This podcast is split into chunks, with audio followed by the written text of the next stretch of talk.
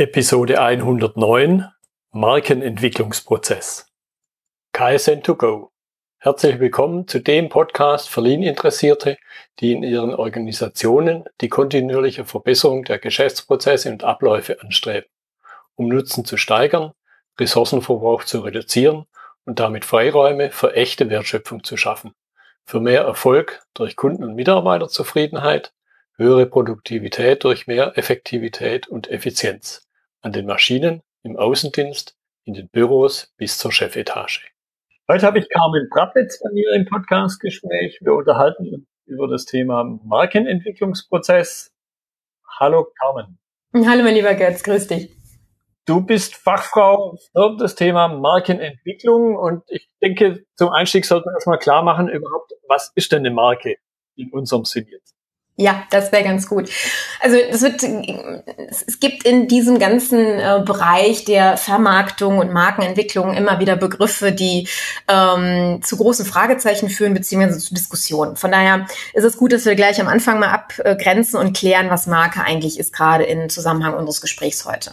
Ähm, Marke kann man ganz klar in, ähm, mal abtrennen von einem juristischen Begriff der Marke und dem wirtschaftlichen Begriff der Marke, wo wir beim Marketing- und Vertriebsthema sind.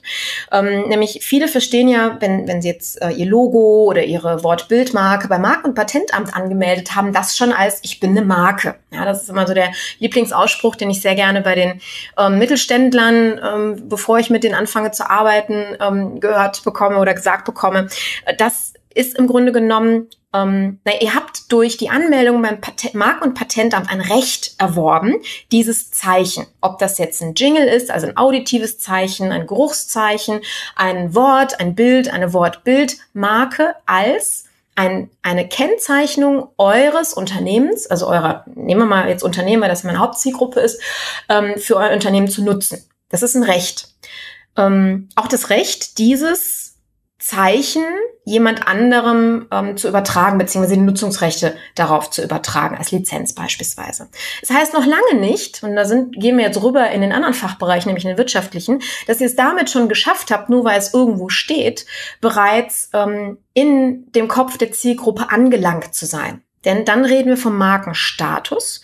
Und der Markenstatus ist für ähm, unsere Marken, über die wir heute reden, erst dann erreicht, wenn ich ein positives ähm, unverwechselbares Bild, und dann reden wir vom Image, auf der ja, ich nenne es mal geistigen Festplatte unserer Zielgruppe erreicht habe.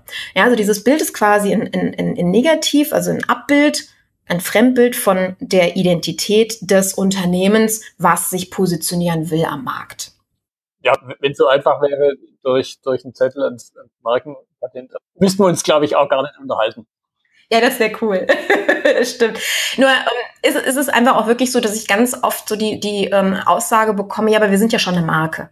Nee, Ne? Und das möchte ich an der Stelle nochmal ganz klarstellen, meine Marke einfach wirklich das ist, was im Kopf eurer Zielgruppe ähm, abgespeichert ist. Und erst dann können wir wirklich darüber reden, dass ein Unternehmen oder eine Person oder ein Produkt wirklich einen Markenstatus in dem Moment hat. Ansonsten steht das nur auf dem Papier und ist quasi intern ein Begriff, aber eben noch nicht wirklich äh, reif für das Ziel, was man hat, ähm, durch eine Marke dementsprechend gesehen und begehrlich ähm, zu werden.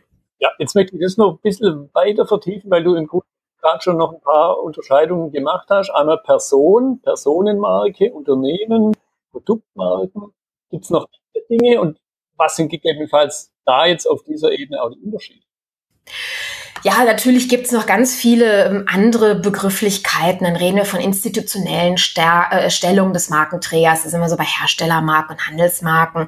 Reden so von regionalen Sachen. Aber ganz ehrlich, da können wir äh, so noch mal mehr als eine Stunde drüber reden, was so die, die einzelnen Begrifflichkeiten beim Was ist eine Marke oder beziehungsweise ähm, was sind so Untermarkenthemen bei Unternehmen, Produkten und Personen.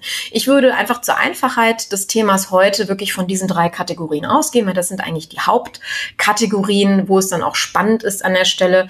Und ich denke mal, für ähm, deine Hörer wird es äh, größtenteils wahrscheinlich mehr das Thema äh, Personenmarke, also für die Solopreneure sein und das Thema Unternehmensmarke, gerade für diejenigen, die Dienstleistungen anbieten, weil da ist es am spannendsten, sich in diesem Bereich ähm, oder mit diesem Bereich auseinanderzusetzen. Denn Produkte kann man nur mal ausprobieren. Die kann man Kunden in die Hand drücken, probier mal aus, ja, Probe fahren bei einem Auto.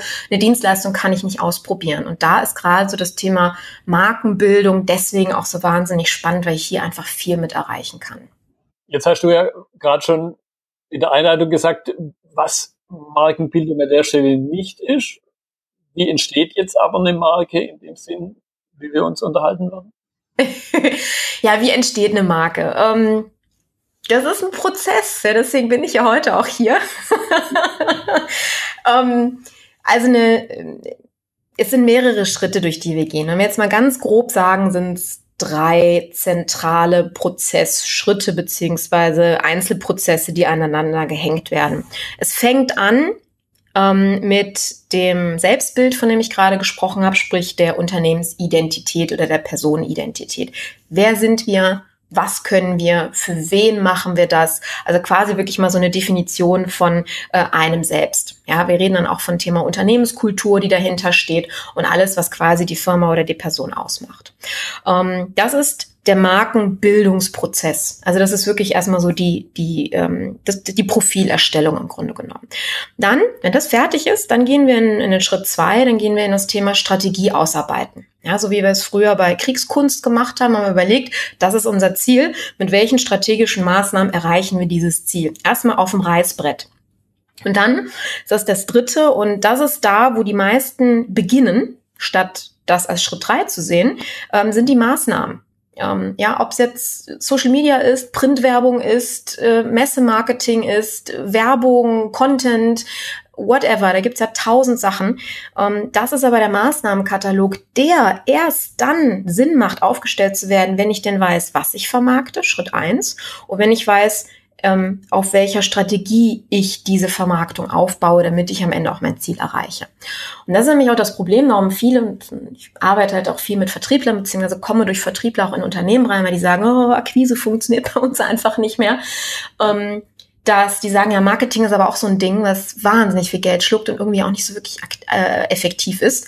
Richtig, wenn man denn Marketing macht, ohne vorher wirklich ein Profil zu haben, das man vermarktet. Ne? Also das ist dann quasi so, als ob ich Gardinen aussuchen würde für ein Fenster, was noch gar nicht gebaut worden ist, um, um da jetzt mal so einen Vergleich zu machen. Und deswegen sollte man wirklich mit dem Thema Identität, Profil anfangen, bevor ich überhaupt mit Marketingmaßnahmen beginne. Ja, und, und weil du den, den militärisch-strategischen Begriff verwendet hast, kam sofort dieser Punkt in den Sinn, ich weiß nicht genau, wer es gesagt hat, irgendeiner von 19. Jahrhundert, kein Plan, überlebt den ersten Feindkontakt. Dann ging mir jetzt noch durch den Kopf Marken, so ein paar Marken, wenn ich mal an meine Kindheit zurückdenke, verwenden wir heute noch, Taschentuch heißt eine Taschentuch, sondern heißt Tempo. Das heißt, das sind schon ein paar Jahrzehnte ins Land gegangen. Und da ging mir dann durch den Kopf, gibt es da Unterschiede, wie früher Marken entstanden sind und wie sie heute entstehen?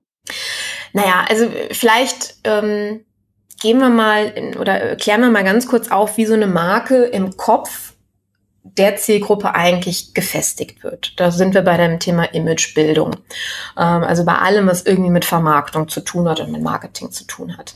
Mhm wie dieser Prozess im Gehirn funktioniert, beziehungsweise was das eigentlich ist, das hat vor knapp 90 Jahren ein Russe aufgedeckt. Ja, Ivan Pavlov, da klingelt vielleicht im wahrsten Sinne des Wortes bei dem einen oder anderen das Ohr. Der hat nämlich das Thema Konditionierung mit dem Pavlovschen Hund damals mit diesem äh, Experiment überhaupt belegt. So, was hat er gemacht? Er hat ähm, im Endeffekt einen Hund, dessen Urbedürfnis Fressen ist, ähm, darauf hingehend programmiert und konditioniert, dass er mit einem Geräusch, nämlich mit einem Glöckchen klingeln, die Befriedigung dieses Fresschenbedürfnisses ähm, in Verbindung setzt. Wir nennen das kog ähm, kognitive Programmierung. Das heißt, es sind gewisse Verschaltungen in unserem Gehirn in dem Moment passiert, beziehungsweise auch über einen längeren Prozess der Konditionierung. Ja, was bedeutet das übertragen auf unsere Situation, dass wir und deswegen die großen Marken, ja, du redest hier von Tempo, nehmen wir uns Automobilbereich, nehmen wir uns Coca-Cola oder ähnliches. Das sind Marken, die sind weltbekannt, milliardenschwer und trotzdem haben wir ständig deren Werbung vor der Nase. Im Fernsehen, im Kino, in Print ähm, im Radio. Das heißt, die werden ständig immer wieder uns vor Augen, vor Ohren, vor die Nase geführt, weil diese Konditionierung halt niemals abbrechen darf, im Grunde genommen. Ja, und ähm, so festigt sich halt eine, eine Botschaft für ein Produkt, also für eine Marke, ähm, durch die Markenzeichen auch. Das heißt, wir verbinden mit einem, nehmen wir mal Coca-Cola oder Nivea, was ja wunderbare ähm, Beispiele sind für ähm, eine, eine Wortbildmarke, also quasi ein Wort gleichzeitig eben auch ein Bild darstellt. Und auch wenn der Nivea-Schrift, also wenn der Schriftzug von Nivea verwendet wird, aber ein anderes Wort geschrieben wird, erkennen wir trotzdem unterbewusst Nivea dahinter. Ne? Das ist ganz spannend, weil einfach unser Gehirn so lange darauf programmiert worden ist. Und ähm, deswegen ist es auch so wichtig zu verstehen, dass der Aufbau einer Marke, und egal welcher, also Produkt, Unternehmen und Person, darauf basiert, dass wir das eben nicht nur mit einer einzigen Kampagne, mit einem einzigen Messebesuch machen, sondern über lange Zeit, deswegen Strategie, über lange Zeit bei den Leuten eben im Kopf immer wieder befeuern, immer wieder triggern, stetiger Tropfen hüllt den Stein. Ja, da, da kommt mir jetzt sofort auch der Vergleich zu meinem Kernthema Prozesse, Verbesserung, kontinuierlicher Verbesserungsprozess ja im Grunde auch nicht auf. Da habe ich mal was angefangen zu verbessern. Ähnlich dann vielleicht wie Zähneputzen. Sagt man auch nicht, jetzt habe ich zwei Tage lang oder zwei Wochen lang Zähne geputzt, jetzt ist gut. Genau. So habe ich das jetzt auch bei dir, bei der Marke rausgehört. Ja, das ist das Gleiche. Ich meine, ich will, was will ich denn erreichen? Warum mache ich das mit dem Markenprozess überhaupt? Ich meine, das ist eine Menge Arbeit dahinter, darf man nicht vergessen. Ähm, ich möchte, oder meine Kunden, wenn die zu mir kommen, möchten erreichen, dass sie Akquise in Zukunft sein lassen können. Das heißt, die müssen nicht als Bittsteller bei jemanden anrufen, die müssen nicht sich gegen Wettbewerb durchsetzen, die müssen nicht um die richtigen Mitarbeiter buhlen, sondern sie erreichen es halt, dass sie so auf dem Markt positioniert sind, dass die richtige Zielgruppe, ob es jetzt Mitarbeiter, Kunden oder Investoren sind, auf die zukommen. Weil sie einfach sagen, geil, das sind genau diejenigen, mit denen wir arbeiten wollen, in welcher Konstellation auch immer.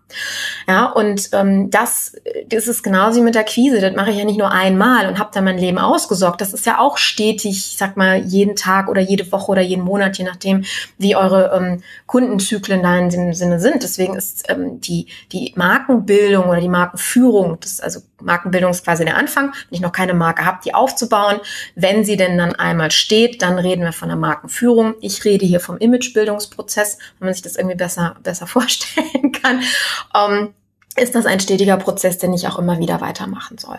Du hattest gerade gefragt, was hat sich verändert im Laufe der Zeit? Eine ganze Menge. Und das ist die wunderbare Möglichkeit, die gerade der Mittelstand heute hat, ähm, nämlich äh, Thema Digitalisierung. Die ähm, allein die sozialen Medien bieten uns heutzutage ähm, gigantische Möglichkeiten mit einem sehr kleinen Budget die richtigen Leute beispielsweise auch zu erreichen. Ja, ich könnte mir vorstellen, ich, hatte nämlich vor einiger Zeit ein interessantes Gespräch mit einem Friseur über Digitalisierung und da ging es wenn ich jetzt nochmal drüber nachdenke, das, was er erzählt hat, ging es auch viel um Marketing, mhm. auch Marken, Marke schaffen, in, in sich selbst als, als Marke zu schaffen. Das glaube ich auch nicht, nicht zu unterschätzen ist. Und, und genau den Punkt möchte ich jetzt noch ein bisschen vertiefen im Sinne des Prozessgedanken. Was kann ich als Person, als vielleicht kleines Unternehmen eben tun, um zur Marke zu werden? Mhm. Du nehmen wir doch einfach ein praktisches Beispiel aus deinem Podcast. Folge 104. Hattest du eingeladen die Agent Base, ja, den Arthur Habel als Stellvertreter für die Agent Base ist einer meiner Kunden. Das war vorher nicht abgesprochen, das ist ein totaler Zufall. Sehr cool, weil ich letztens selber reingehört und mir dachte so, hey, den kennst du doch. Ja, was, wie ist das zustande gekommen? Agent Base ist auf mich zugekommen. Wir kennen es auch schon seit vielen Jahren über Vorträge und Seminare, die wir im Endeffekt dann, ähm, die sie bei mir besucht haben. Und irgendwann hat er gesagt, pass auf, ähm, unsere Akquiseprozesse dauern einfach zu lange. Ähm, ist auch nicht mehr zeitgemäß. Wir haben ein sehr erklärungsbedürftiges Produkt äh, bzw. Dienstleistung. Kannst du uns da nicht auch mit deinem Thema helfen? So, dann haben wir uns hingesetzt. Wir haben die Agent Base. Ich meine, der Name alleine hat ja schon eine ziemlich geile Grundlage für eine Story dahinter und haben im Grunde genommen diese Marke wirklich aufgebaut. Und wir haben dann überlegt im Zuge im Schritt drei, was für Maßnahmen machen denn Sinn? Sprich, wo ist die Zielgruppe unterwegs? Arthur sagte mir auch, unsere Zielgruppe ist zum Beispiel bei Xing unterwegs. Aber die jetzt bei Xing, so wie alle anderen das, das machen, die anzuschreiben, sagen, oh, wir haben ein tolles Angebot, wollen wir nicht mal ein Gespräch haben? Ja, da reagiert kein Mensch mehr drauf. Aber was die Leute bei Xing halt nachschauen, ist, interessante Beiträge, so wie du das gemacht hast, in gewissen Gruppen. Ja, oder die suchen halt nach gewissen Themen. Du hast ja über das Thema äh, Datenschutzgrundverordnung gefunden, ja, wo der ähm, Arthur dann, also wir haben eine, eine eigene Gruppe erstellt, dort die targetierte Zielgruppe eingeladen und dort berichten im Grunde genommen Arthur und das ganze Team dahinter über Themen ähm, im Bereich der Digitalisierung von Geschäftsprozessen. So, was ist passiert? Du hast es gefunden, hast ihn eingeladen und so hat er auch nochmal eine zusätzliche Reichweite über deinen Podcast bekommen. Ja, um, so als wunderbares praktisches Beispiel. Um das jetzt nochmal zu konkretisieren, bedeutet, ähm, ich bin ein Riesenverfechter von Content Marketing. Ähm, Vielleicht mal hier die Unterscheidung für unsere Hörer zwischen klassischer Werbung, ähm, dazu gehört auch äh, äh, Sponsoring, also die Bannerwerbung im Fußballstadion beispielsweise und ähnliches, ähm, und Content Marketing. Klassische Werbung, wie wir das kennen, ist egozentriert. Bedeutet, es geht hier um mich, mein Unternehmen, unsere Angebote, unsere Produkte. Hey, guckt mal, was wir nicht alles Tolles haben. 20 Prozent Osterrabatt. Ja, Klassiker. Ähm, davon haben wir Menschen am Tag Tausende von Impressionen. Ja, ob wir jetzt äh, im, im Netz irgendwie bei Google unterwegs sind und dann entsprechende Werbung gezeigt bekommen, weil wir bei Facebook äh, und Google dann gewisse Dinge angeklickt haben und die jetzt wissen, was wir halt gerne sehen, das nervt uns nur noch.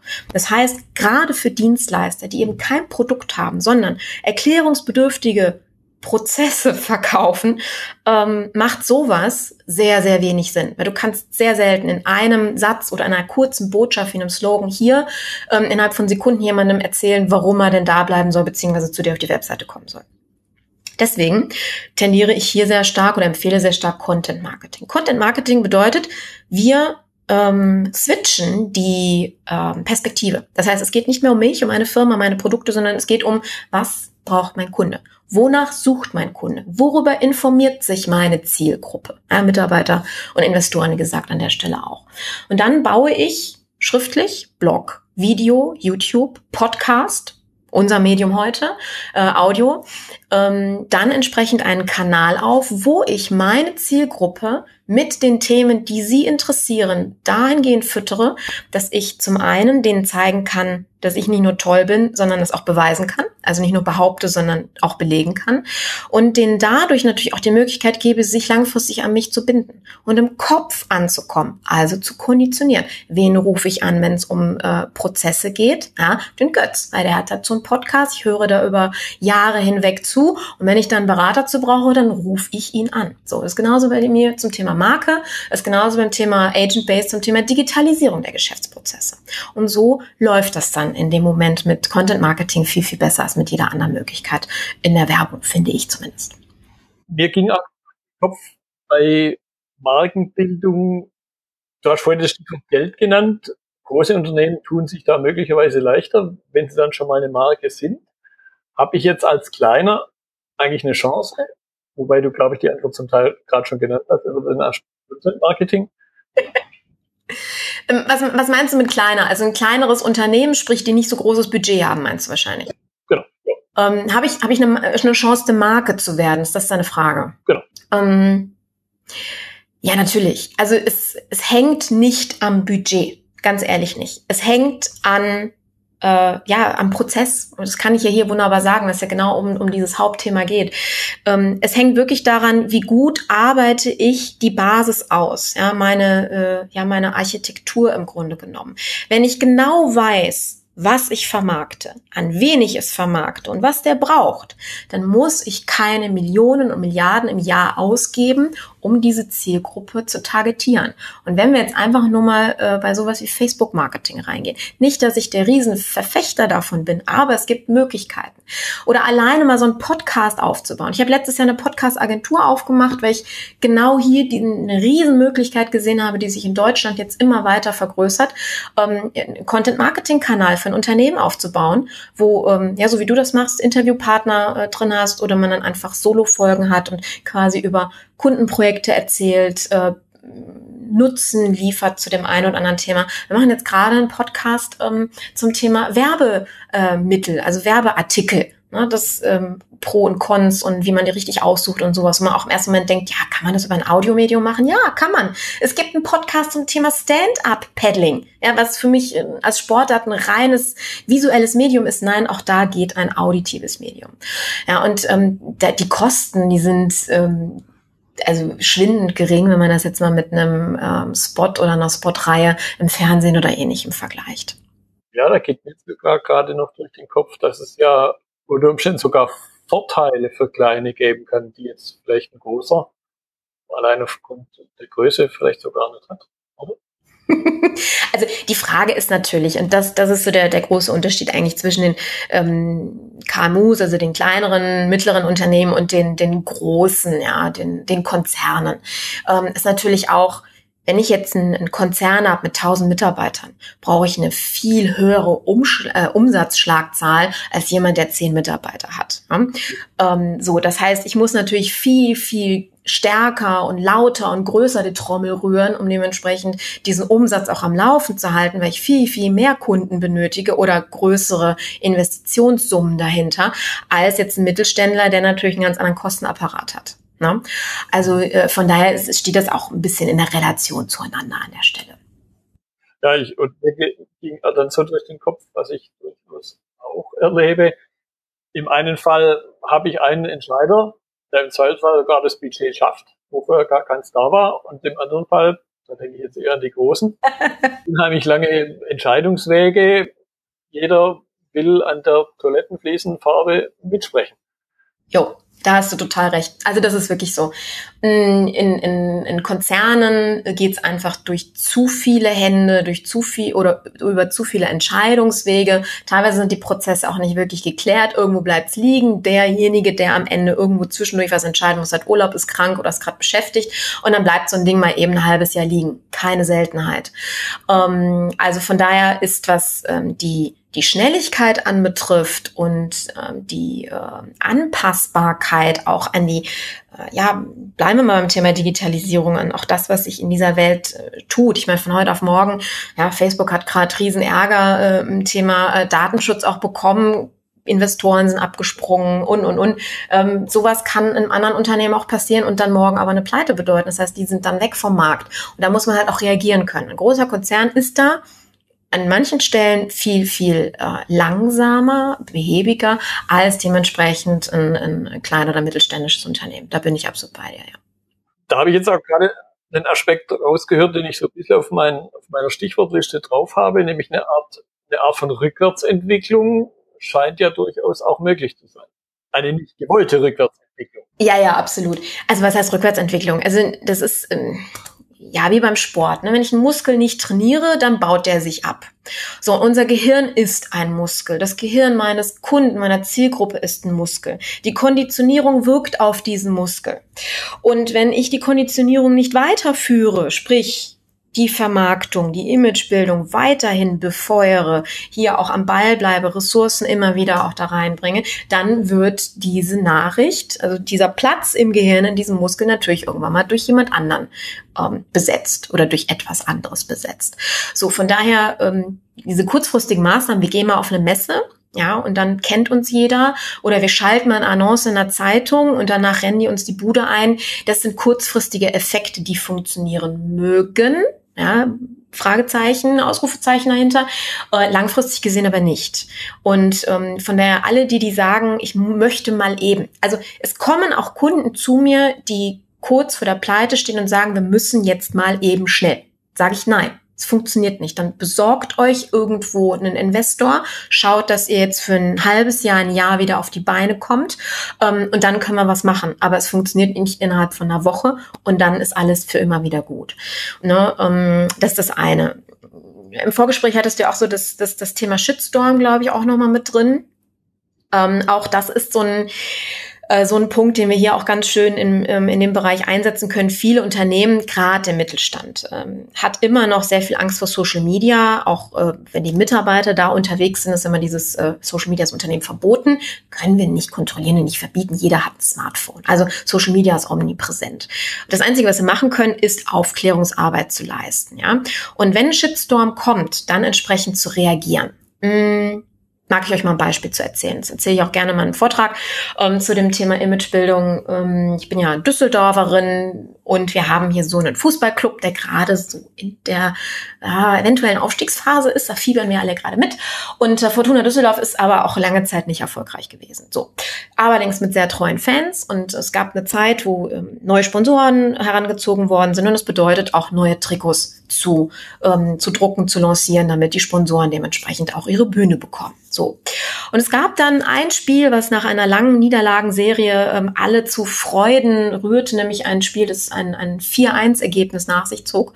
Und gerade die Zeit war, wo diese Trikots eben in, im Verkauf waren, die ersten Vorbestellungen oder Vorbestellungen dementsprechend groß waren. Und es gab dann einen Mitarbeiter, ähm, der im Stadion völlig ja, von Sinnen aufgrund der, der Euphorie war und dann folgendes twitterte, nämlich äh, über den offiziellen Account auch, ähm, geiles Spiel, scheiß Trikots. Ja, ne, ist so, man denkt so, ja, dumm gelaufen, ja. Wo man sich auch denkt, ja, also das keine 160 Zeichen geht im ähm, grauen Rauschen, weißen Rauschen von Twitter unter, ja, von wegen. Ähm, Fortuna hatte auf einer Podiumsdiskussion, äh, oder der Vertreter, ich glaube, es war der Geschäftsführer, ich weiß es nicht mehr genau, dann auch erzählt, was daraus geworden ist. Es ist ein riesen Shitstorm entstanden, wo sich ähm, dieser Tweet dann auf Facebook und Co. Äh, erweitert hat äh, und dann äh, Fans auch gesagt haben, ach wisst ihr was, eigentlich habt ihr recht, die alten Trikots sind viel geiler. Warum sollen wir die, ähm, warum sollen wir die eigentlich wirklich kaufen? Und haben tatsächlich die Bestellungen storniert. Das muss man sich mal vorstellen. Für einen Verein ist das ein Todesurteil. Ja, nicht nur, weil Geld, was durch einen Trikotverkauf, ähm, was durch einen Trikotverkauf reinkommen soll, mal eben von jetzt auf gleich gestoppt ist, also dieser Geldfluss. Zum anderen aber auch die Sponsoren, die natürlich auch Geld reinstecken, ähm, vergrault werden, vor allen Dingen an den Pranger gestellt, indem man sagt, ja, scheiß Trikots, sprich scheiß Sponsoren. Ähm, weil warum mache ich Sponsoring? Um positives Image dadurch. Ne? Da sind wir wieder in diesem wunderbaren Prozess, von dem wir gerade gesprochen haben. Also äh, Katastrophe. So, wie kann man reagieren? Man kann den ganzen Kram löschen und hoffen, dass es alle vergessen. Oder man kann proaktiv hingehen und mit den Leuten drüber reden. So, ähm, löscht solche Sachen bitte nicht. Das ist die, ähm, also alle Kommentare, die danach kommen, ich meine, das war jetzt unbedacht, aber alle Kommentare, die aufgrund dessen kommen, als Feedback, ist die beste Unternehmensberatung, die ihr kriegen könnt, nämlich kostenfrei. Nämlich aus der Sicht, Perspektive eurer Zielgruppe, was gefällt denen nicht und warum. Klar sind natürlich auch viele dabei, die auf den Zug aufspringen, weil sie einfach Bock haben, irgendwie sich mal öffentlich zu äußern. Okay, ne, man kann nicht jeden glücklich machen, das sollte man auch nicht tun. Ist eine Marke auch nicht. Eine Marke muss polarisieren und die braucht auch ihre Neider und ihren Shitstorm an der Stelle, weil am Ende des Tages habt ihr damit alles richtig gemacht. Es darf nur nicht, wie in diesem Fall jetzt eben, die Unterstützer, sprich Sponsoren, schlecht machen.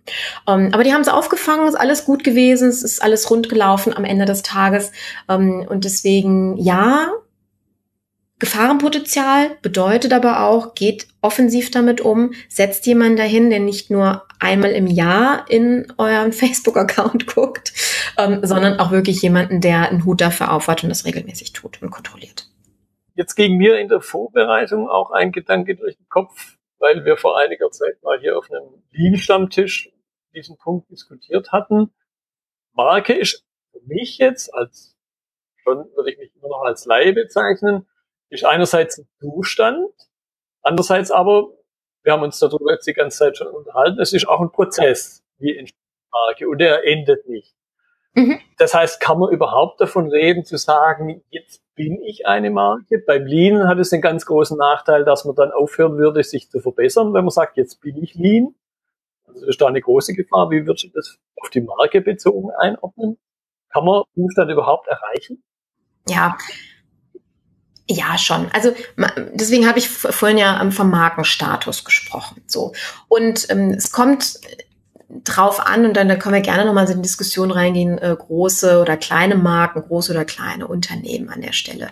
Ähm, Im Grunde genommen gibt es keine großen oder kleinen Marken. Ähm, es gibt eine Messgröße und das ist die Bekanntheit innerhalb der avisierten Zielgruppe. So, haben wir jetzt eine Zielgruppe, äh, die ist äh, 80 Millionen groß, ja, dann ist das natürlich entsprechend anstrengend. Habe ich eine Zielgruppe, die ist lokal und 100 Leute groß, ja, dann ne, ist das eine ganz andere Relation dann an der Stelle. Ähm, es ist ein, ein, ein Status, der eben im Kopf der Zielgruppe erreicht werden muss. Und die Messgröße, die ich jetzt einfach bei meinen Kunden auch ansetze, ist wirklich das, wovon ich gerade gesprochen habe. Das, ist ja auch mein Leitmotto, dieses ähm, gebeten werden statt zu bitten. Ja, wenn ihr es schafft, dass euer Image für euch verkauft, dass ihr also keinen Verkäufer, keinen Akquisiteur ähm, dauerhaft oder beziehungsweise die Leute was anderes machen können, ähm, in, in, in der Pipe haben müsst, dass äh, im Endeffekt wirklich eure Präsenz, eure Positionierung, eure Vermarktung, euer Marketing, alles ist irgendwie alles die gleichen Begriffe, die am Ende das gleiche meinen, beziehungsweise ähm, wenn das dazu führt, dass man euch anschreibt, ja, und sagt, ich habe über sie gelesen oder ich finde es spannend oder ich möchte mit ihnen arbeiten, ich würde mich gerne bei ihnen bewerben, dann habt ihr diesen Status erreicht. Die Frage ist natürlich, ähm, wie groß ist die Zielgruppe, die ihr damit abdecken wollt? Und das ist so eure Messgröße. Wie häufig kommt das vor? Und ähm, wie, also wenn, wenn man jetzt sagt, okay, vorher habe ich Akquise 100 Prozent gehabt und wie weit ähm, levelt sich das jetzt ein mit den Inbound und Outbound ähm, Anfragen an der Stelle? Jetzt hast du zum Einstieg da schon ein Stichwort gesagt. Ich möchte jetzt irgendwo so zum Abschluss den Bogen auf den Beginn schlagen. Und zwar, wenn jetzt der eine oder andere Zuhörer sagt, hey, coole Sache, das hört sich spannend an. Was kann eine Person oder ein Unternehmen eben tun, um diesen berühmten ersten Schritt zu tun? Außer bei dir anzurufen wahrscheinlich. ja klar, immer sehr gerne. Ähm, als allererstes möchte ich äh, an der Stelle auf meinen, äh, ich muss gerade kurz überlegen, auf meinen letzten äh, Podcast verweisen, ähm, wo wir nämlich über das Thema, äh, kann ich überhaupt eine Marke werden, äh, sprechen. Ich glaube, das ist die 27, müsst ihr einfach nochmal reingucken. Ich habe gerade die Zahlen nicht ganz im Kopf. Ähm, weil äh, es gibt gewisse Voraussetzungen dafür. Das habe ich dort ein bisschen ausgeführt. Ähm, von daher, ob das überhaupt Sinn macht macht. Mm, womit fange ich an? Das ist wirklich das Thema Identität ausarbeiten. Ähm, ihr könnt das intern mit euch selber machen. Ich habe ähm, könnt euch Literatur dazu holen. Bitte keine Marketingagentur, weil äh, die setzen wenig nicht daran an, sondern die kriegen im Endeffekt das Briefing von euch, was sie für euch erstellen. Ähm, an der Stelle es ist im Grunde genommen ein Acht-Schritte-Prozess, den ich so über die Jahre für meine Kunden ja zusammengestellt habe. Es beginnt bei dem Thema, was ist eigentlich mein unternehmerisches Ziel? Ähm, das ist so euer Leitgedanke. Ne? Wo will ich eigentlich hin? Ähm, dann gehen wir weiter eben mit der Frage, das ist der Perspektivenwechsel, der ganz wichtig ist in der Markenerarbeitung. Ähm, weil der Kunde sich immer eine, oder eure Zielgruppe insgesamt sich immer eines fragt, what's in it for me? Was habe ich davon? Was habe ich davon, dass es euch gibt, dass ich euch Geld bezahle, mit euch arbeite? Und diese Frage müsst ihr beantworten können. Sprich, was ist unsere Aufgabe hier? Was ist die Leistung hinter unserer Dienstleistung? Ja, ich vergleiche das immer ganz gerne mit, ähm, ja, mit, mit, mit Dübeln, Fischerdübeln. Ja, die meisten von uns haben mindestens einen von so einem Dingern in, den Wand, in der Wand. Und wir haben die zwar bezahlt, aber gekauft haben wir nicht den Dübel, weil wir den so schön finden, sondern wir haben den Dübel gekauft, ähm, weil wir Sicherheit an der Wand für unseren 4K-Fernseher haben wollen. Ja, und das ist genau das, was ihr am, ganz am Anfang definieren müsst. Was ist die Leistung hinter meiner Leistung? Die Leistung hinter auch meinem Produkt, ähm, die Leistung hinter unserem Unternehmen. Ja, und dann Thema Zielgruppe, äh, was für Bedürfnisse und wie formuliere ich das? Thema Werte ist auch nochmal ein ganz wichtiger Aspekt an der Stelle. Ähm, ja, da können wir noch sehr, sehr lange drüber reden in dem Punkt. Aber wenn es euch interessiert, dann ähm, ja, kann ich euch im Endeffekt oder ich habe mir überlegt, dass ich euch hier an der Stelle noch was mitbringe, neben Podcast und ähm, noch meiner Wissensplattform, wo ihr kostenfrei reinhören könnt. Nämlich, ähm, ich hoffe, das ist okay, Götz, ich überfall dich jetzt ein bisschen damit. Es ist äh, kein Freebie, ähm, also nicht E-Mail-Adresse tauschen gegen irgendwas runterladen, sondern ähm, äh, ich schenke euch meine Zeit. Ich schenke euch eine halbe Stunde meiner Zeit, wirklich kostenfrei. Ähm, für diejenigen, die wirklich mal für sich erörtern wollen, inwiefern können wir uns zu einer Marke entwickeln. Ähm, ich gebe dem Götz einfach den Link dann dazu und ich brauche vorab ein paar Infos von euch über euer Unternehmen, damit wir dann auch die 30 Minuten effektiv nutzen können. Und dann ähm, meldet euch einfach dazu an. Das ist quasi ein Markencoaching, wo ich euch dann am Ende des Tages oder am Ende des Gesprächs, den ganzen Tag ist es ja nicht, ähm, auch wirklich mit, mit einer Strategie und mit einem Bild über die Zukunft eurer Marke nach Hause schicken kann, so dass ihr zumindest eine Idee davon bekommt, was alles möglich ist für euch. Ja, das war ein, ein sehr wertvoller erster Schritt. Das werde ich auf jeden Fall dann in den Notizen verlinken. Carmen, ich danke dir für deine Zeit. Gerne. Hier jetzt schon über eine halbe Stunde. Ja, hat Spaß gemacht. Kann nur immer wieder sagen, ich lerne jedes Mal immer noch was dazu. Das freut mich zu hören, das ist sehr gut. Das war die heutige Episode im Gespräch mit Carmen Brabletz über Markenentwicklungsprozesse. Notizen und Links zur Episode finden Sie auf meiner Website unter dem Stichwort 109. Wenn Ihnen die Folge gefallen hat, freue ich mich über Ihre Bewertung bei iTunes. Ich bin Götz Müller und das war KSN2Go. Vielen Dank fürs Zuhören und Ihr Interesse. Ich wünsche Ihnen eine gute Zeit bis zur nächsten Episode. Und denken Sie immer daran, bei allem, was Sie tun oder lassen, das Leben ist viel zu kurz, um es mit Verschwendung zu verbringen.